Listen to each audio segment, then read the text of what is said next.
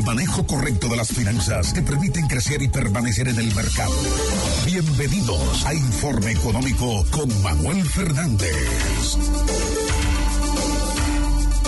Después de hablar de fútbol y tener esta cabina acelerada con toda la pasión que genera este deporte, pues pasamos a la pasión de todos los humanos, el dinero. Mira, Janet, vamos a conversar con Manuel Fernández acerca de consejos para gestionar la tesorería de tu empresa. Manuel, sabemos que tú tienes, eh, prácticamente contamos contigo un cuarto de, de, de de nuestro tiempo, porque tú de una vez quieres buscar una pantalla gigante y sentarte a ver el partido de hoy del Mundial. Yo tengo la Así que compártenos. Sí, porque tengo la, de sí, dime, tengo la máscara del santo poeta ya. que son muy, son muy folclóricos ah. los, los seguidores de México, déjame decirte. Es la cultura, la cultura se expresa. Mira, me han disfrazado, mira, me han disfrazado del santo, de, la muerte, de la muerte, de Frida Kahlo, Juan Charro, impresionante los mexicanos. Sus emblemas nacionales. Sí. Manuel, consejos para gestionar la tesorería de tu empresa. Yo te había hablado en países como Latinoamérica, eh, incluyendo República Dominicana, muchas empresas, la mayoría, son pequeñas y medianas y sobre todo hay mucho nivel de informalidad porque no cuentan con sistemas que sean eficaces para administrar los recursos.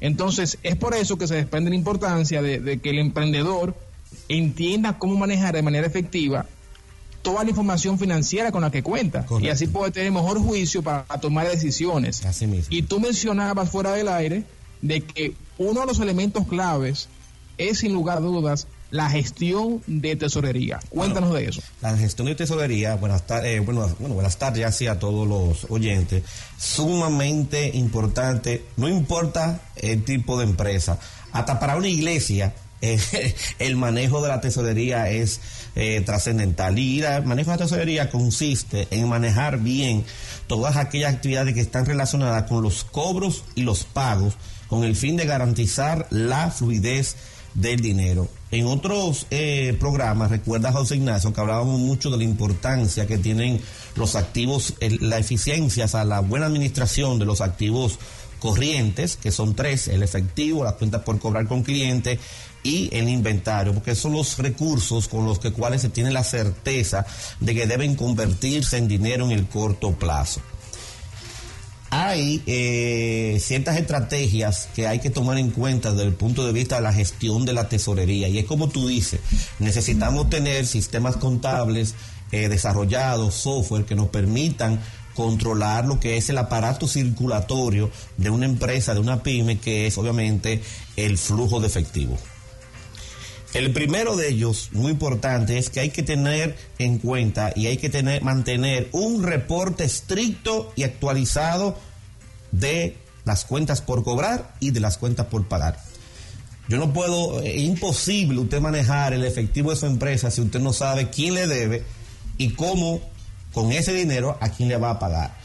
Para poder pagar, yo tengo que saber quién me debe y es importantísimo mantener un listado actualizado de las cuentas por cobrar con cliente, hacer una buena gestión de cobro, siempre y cuando usted otorgó el crédito de forma correcta, porque siempre hemos dicho que la gestión del cobro comienza en el otorgamiento del crédito.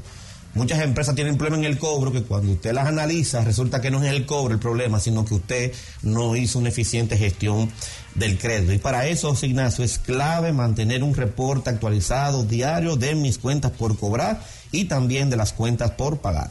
Un punto aquí, Manuel, en este tema de cuenta por cobrar. Muchas empresas eh, dan crédito a 15 días, una semana, dependiendo del rubro y dependiendo de la naturaleza, de la naturaleza del, del bien que están cediendo en crédito. El, se habla mucho de que mm, a mayor días de crédito, menor valor por el dinero. Porque tu, tu, dinero pasa mucho más tiempo en manos del proveedor, mismo. Del, del, del acreedor. Por eso, Yane, qué bueno que tú mencionas eso, porque eh, lo mencionaba en un taller que estuvimos dando en la Cámara de Comercio de Puerto Plata el miércoles, de la importancia que tiene para el empresario conocer lo que, lo que es el ciclo de conversión del activo corriente. En dominicano, eso quiere decir eh, en qué tiempo yo convierto mi inventario en efectivo en cuántos días yo convierto mi inventario en eh, efectivo, porque esa cantidad de días 30, 25, es importante, primero para tener un control de las operaciones de mi empresa y sobre todo, y muy importante, para poder negociar mejores plazos con mis proveedores. En ese sentido, tú tienes eh, el tema de cuánto yo tengo en la calle, cuántos días hábiles es importante también tomarlo en cuenta. Claro, cuánto tiempo, primero cuánto tiempo rota mi inventario eh, al año promedio. Y después eso se lo sumo a cuánto yo tardo en convertir mis cuentas por cobrar en efectivo y al sumarlo me va a dar la cantidad de días o el tiempo en el cual yo convierto mis inventarios en, en, efectivo. Y ese número, es lo que yo digo, el número mágico de la finanza, me va a permitir a mí tener un control sobre el flujo efectivo de mi empresa y sobre todo, Janet, poder negociar mejores plazos. Yo conozco personas que obviamente los suplidores le están otorgando 30, 15 días de crédito y su rotación de activos es de 180 días.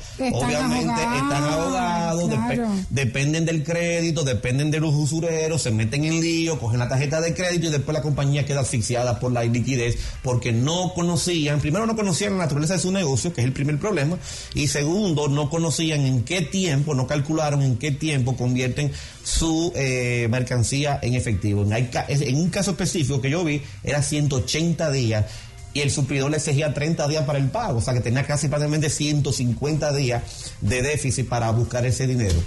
Y ese es el problema que tienen la mayoría de las pymes, que no conocen en qué tiempo producen, eh, o sea, eh, rota su efectivo, o sea, en qué tiempo convierten sus inventarios en efectivo. Eso es un tema aparte, que tú vas a llamarlo el fiao. Exactamente. La crisis, la crisis de los colmados. ¿Qué es lo que más pasa a nivel de pymes? Mira, exacto. Es lo que más, el problema de liquidez es el principal problema de las pequeñas y las medianas empresas, porque como tienen, como dice José Ignacio, tienen esa informalidad no cuentan con herramientas, no cuentan con tecnología para poder extraer obviamente información financiera. No cuentan con la capacitación, Manuel. Y, claro, sí, no cuentan con la capacitación, aunque hemos estado trabajando, ya él lo sabe, que ha participado en los diplomados del Vita hemos estado reforzando toda esa parte. Sí. Otro eh, aspecto importante de la gestión de la tesorería, y es una consecuencia de lo anterior, es establecer un procedimiento de pago a los suplidores muy importante establecer qué días, en qué momento es que es idóneo realizar el pago de los suplidores. Y es obvio que debe ser en aquellos días donde hay mayor flujo, obviamente, de efectivo de la empresa. Esto es importante porque eh, eh, yo he visto empresas que tienen lo que se llama un descalce, que, oye, esto, que, que pagan más rápido lo que cobran. Y debería ser al revés, deben cobrar más rápido de lo que pagan para evitar obviamente esos procesos de liquidez, de iliquidez. Seguimos con Manuel Fernández hablando acerca de, de este tema que tanto eh, importa a los que manejan recursos, incluso desde la familia hasta pequeños emprendedores. Eso se aplica hasta en la familia. Exactamente. La otra, eh, otra parte importante, Janet y José Ignacio, es, establecer una política de crédito. Por ello se recomienda la redacción, no importa el tamaño. Yo conozco una persona que tiene un carrito de, de bueno, muy cerca de la emisora, por cierto, tiene una, un carrito de empanada que él tiene su manual de crédito y manuales de operativos. Y dentro de los manuales es muy importante tener un manual de políticas de crédito que sea distribuida, entendida a plenitud por todos los miembros de la empresa con el fin de garantizar el respeto a los términos de venta y crédito otorgado a los clientes. Esa tiene que ser la Biblia de una pyme. Yo siempre lo he dicho y debe hacerse por escrito, redacte sus manuales, eso no, lleva mucho tiempo y entrégueselo a todos sus empleados y que lo lean, capacítelos, entrénenlos y sobre todo eh, de que estén eh, actuando acorde a ese manual porque los problemas de cobro en un 90% vienen por una mala gestión del crédito, José Ignacio. Manuel, yo quiero aprovechar y recordar a todo el público que pueden llamar a cabina 809-612-4716 en caso de que tenga alguna pregunta, alguna inquietud, algún caso de compartir. Manuel Fernández, asesor en finanzas en esta sección Informe Económico. Estamos conversando acerca de la gestión de tesorería en las pymes. Consejos para que usted pueda gestionar, sea una pequeña empresa, sea una mediana, sea una grande, esté pensando en abrir un negocio para que usted pueda gestionar efectivamente los recursos de su empresa. Manuel, ¿qué sigue? Sí, mira, otra parte importante es mantener una buena relación con las entidades de intermediación financiera. Oh, pero claro. Eso para el manejo del efectivo, o sea, usted acuérdese que si usted obtiene una buena relación con una, cuando digo eh, puede ser una cooperativa, puede ser un banco de crédito, puede ser un banco de, o sea, eh, de estas eh, entidades con las que usted se sienta más cómodo, con aquella que se identifique con sus necesidades. Y si usted tiene obviamente un financiamiento con algunas de estas entidades, pague, porque la etiqueta de mala paga no le va a llevar a su empresa a ningún lado, porque entonces va a tener que recurrir a otro tipo de financiamientos, como ya sabemos, los famosos usureros al módico 20 semanal. O sea, llévese bien con las instituciones financieras con las que usted tiene, obviamente, relación. Muy importante. Y finalmente, el propietario de una pyme eh, nunca puede dejar a un lado los aspectos eh, fiscales. Tiene que estar totalmente empoderado de las leyes fiscales porque una mala eh, declaración de impuestos le puede ocasionar que le lleguen unas famosas cartitas de la Dirección General de Impuesto Interno, que usted no hizo un buen cálculo de aquello, de lo otro, y, una, y, después resulta que usted tiene que pagar 500 mil, 400 mil pesos. Entonces, siempre mantenerse al tanto, no le deje eso a nadie.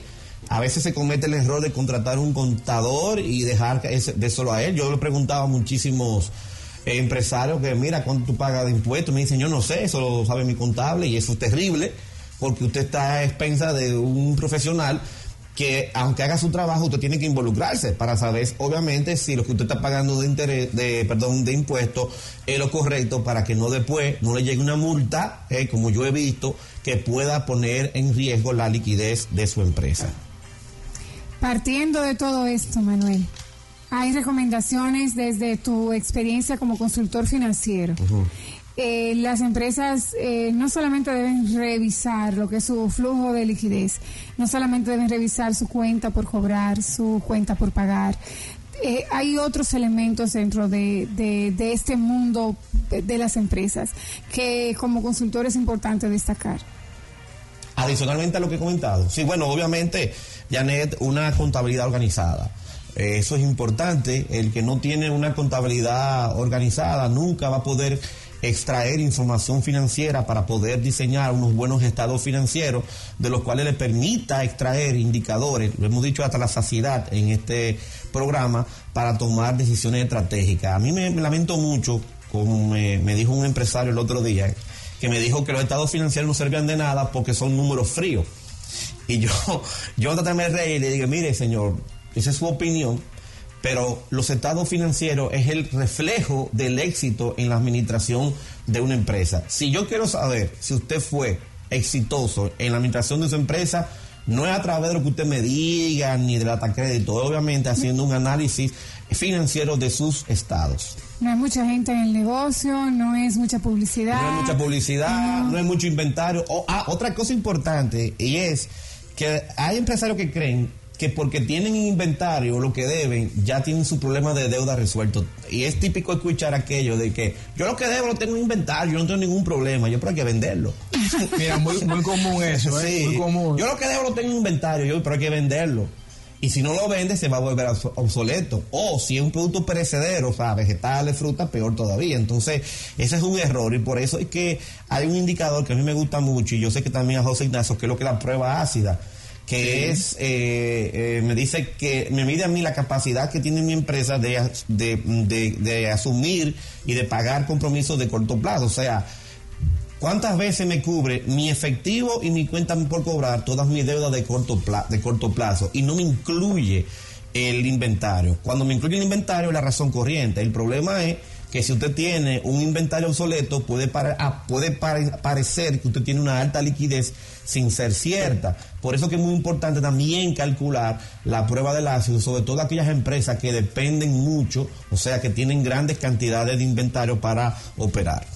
Que dicho sea de paso, Manuel, ya para cerrar, eh, recordar al público que este tema que tocaste está resumido punto por punto en marketingonered.com así como también el artículo, los indicadores de liquidez y eficiencia operativa de una empresa, donde tú explicas, donde tú explicas en plata, ¿no? Explicas bien, bien eh, simple eh, el tema de prueba ácida y otros indicadores claves para usted medir la eficiencia de su empresa. Manuel, muchísimas gracias. ¿Dónde podemos encontrarte? Sí, me pueden eh, localizar a través del WhatsApp, mi, mi número de teléfono, de mi celular, 809 903-2373, también a través del Twitter, Manuel, Manuel Fernández 23 y mi fanpage en Facebook. Excelente. Manuel, pero tú aceptas asesoría por WhatsApp. A mí me conecta, si tú supieras que a mí me contactan mucho eh, por WhatsApp y si no le puedo resolver por WhatsApp, simplemente nos no, no comunicamos y hacemos una cita ya de forma física. Pero mira, a mí, a mí se, pero mira, a mí qué cosa, qué bueno que tú lo dices porque por WhatsApp es que generalmente me llegan eh, una buena parte de los clientes. Sí. Wow, bueno, señores, ya lo escucharon Manuel Fernández, el Econoprimo, compartiendo con nosotros en esta sección Informe Económico.